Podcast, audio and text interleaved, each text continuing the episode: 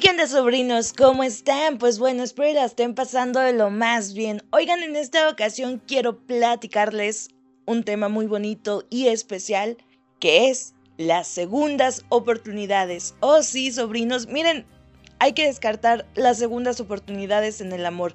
Yo les estaría mintiendo si me pongo a platicar con ustedes sobre ese tema, porque les recuerdo hace años que no tengo pareja, entonces hay raza que dice las segundas oportunidades es como agarrar una basura y volverla a meter a tu bolsa limpia. Otra raza dice que las segundas oportunidades regresan bien fuerte y bonito. En el amor obviamente, pero no sé decirles. O sea, ahí se las dejé caer así como va. Porque miren, yo ahí no puedo dar mi opinión ni nada. Pero usted puede hacerme llegar esa opinión sin problema alguno, no me enojo. A las redes sociales de Cuarto Azul, este, pero el, creo que el centro principal de, de las segundas oportunidades, o más bien por la razón en la cual yo me basé en este, en este tema, es por que hace tiempo viví una situación muy cabrona en la cual yo tuve la culpa y no debió de haber sido cabrona si yo no la hubiera puesto así. Miren, yo no sé si a esta persona algún día yo le vaya a decir, ¿sabes qué? Este podcast lo hice especialmente por ti y para ti. No sé si algún día le voy a pedir disculpas. O sea, sí tengo, porque les digo, yo la cagué, yo tuve la culpa, yo metí la pata. Total, esta persona se empezó a acercar a mí de una manera amistosa, obviamente. Y no sé, a veces hay cosas en las demás personas que no nos gusta, que no nos agrada. Y simplemente dices, güey, yo no quiero convivir contigo. O sea, no tengo por qué saludarte, no tengo por qué hacerte buena cara. Pues total, su pinche tía mamona así se puso en ese plan. Pobre muchacha, se, se quejaba o se llegó a quejar en varias ocasiones de ella con varios conocidos o compañeros, diciendo, ay, es que me hace caras, ay, es que esto, ay, es que su forma de hablar, y ay, es que se estresa y me estresa a mí. ¿Saben cómo? Entonces, pues yo no, no debí de haber actuado así. Porque ya después ella se empezó a alejar así como poquito a poquito de mí. Y no sé, como que tuve un aire de la Rosa de Guadalupe, algo, no sé, algo me cambió adentro. Y me cambió todo por un auto nuevo, dinero y lujos que no pude darle. Un día dije, güey, lo que hiciste estuvo bien de la verga, estuvo muy mal.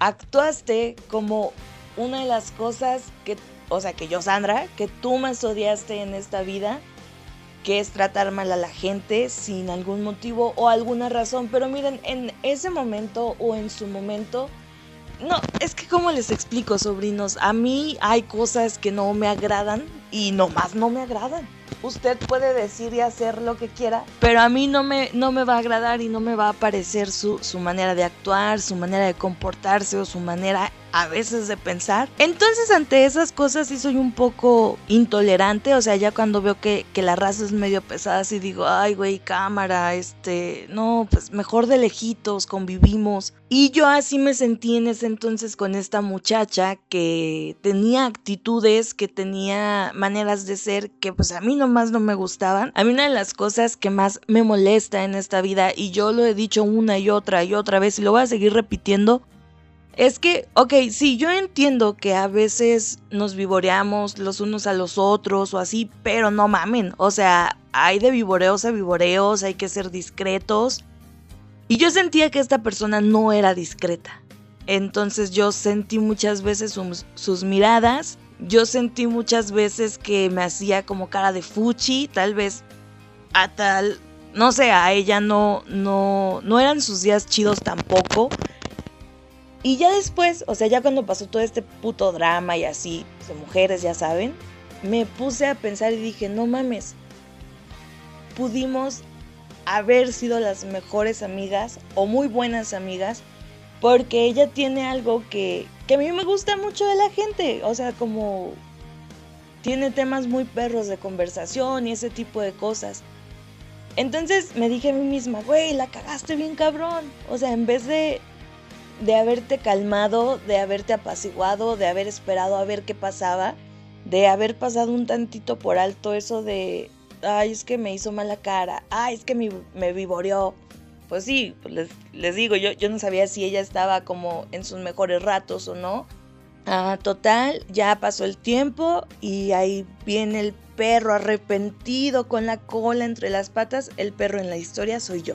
Y me, me traté de acercar a ella otra vez, entonces a veces la sentía un poco distante y me dolía, sobrinos, o sea, tengo que admitirlo, o sea, de haber pasado de ser una persona bien chingona conmigo a estar distante, sí me dolió, dije, ay, güey, que, o sea, se siente feo.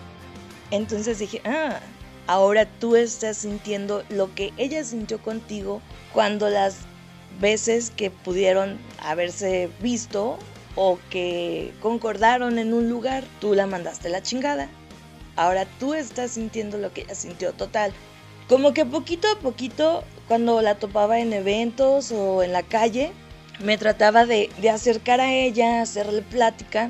Y les digo, o sea, sí me contestaba y todo el rollo, pero un poco distante. Y no sé actualmente en qué término estemos, pues no somos mejores amigas, pero llevamos la fiesta en paz, o sea, tranquilas. Nos vemos de vez en nunca y nos saludamos con mucho gusto, o bueno, al menos así yo lo siento, yo sí la saludo con un chingo de gusto y con mucho arrepentimiento. O sea, sí, súper arrepentida de la situación, digo, ay, güey, no mames, qué pendeja, la cagaste muy feo, pero miren, sobrinos, sí espero remediarlo. Les digo, yo, yo sé que tengo que pedirle disculpas, no sé cuándo le voy a pedir disculpas ni cómo. Tal vez nunca le diga que hablé en, en mis contenidos sobre esto, o sea, no, porque pues no sé cómo lo vaya a tomar ella o cómo se vaya a sentir y no quiero ofenderla más de lo que ya la ofendí. Pero mi punto aquí es eso, que las segundas oportunidades son válidas. Es válido darle segundas oportunidades a las personas si nosotros lo queremos.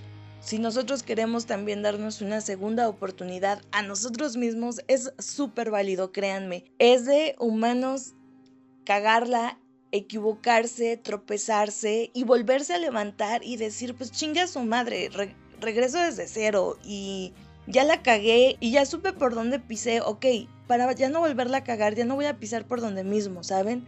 Hay que agarrar el pedo, chavos. Estamos chavos, ya sé, la vida es fácil, pero de mañana nos hacemos viejos y ocupamos amistades chidas a nuestro lado, o al menos así yo lo veo, que ocupamos amistades chidas y no hay que cagarla. Y pues si alguien de plano te cae mal, decirle, no, pues cámara, no, no me llevo bien contigo, pintarle la raya como es, o empezarte a alejar y Esperemos y la tome.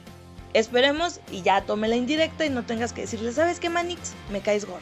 Entonces, sobrinos, no sé si ustedes han tenido alguna vez una segunda oportunidad. Si la han tenido, pueden escribirnos a las redes sociales de Cuarto Azul. Nos encuentran en Facebook e Instagram como Cuarto Azul Podcast. A la tía Prudencia la encuentran como Sandra con V-bajo. Eso sería todo de mi parte. Mi nombre es Sandra Cuña y nos vemos hasta la próxima.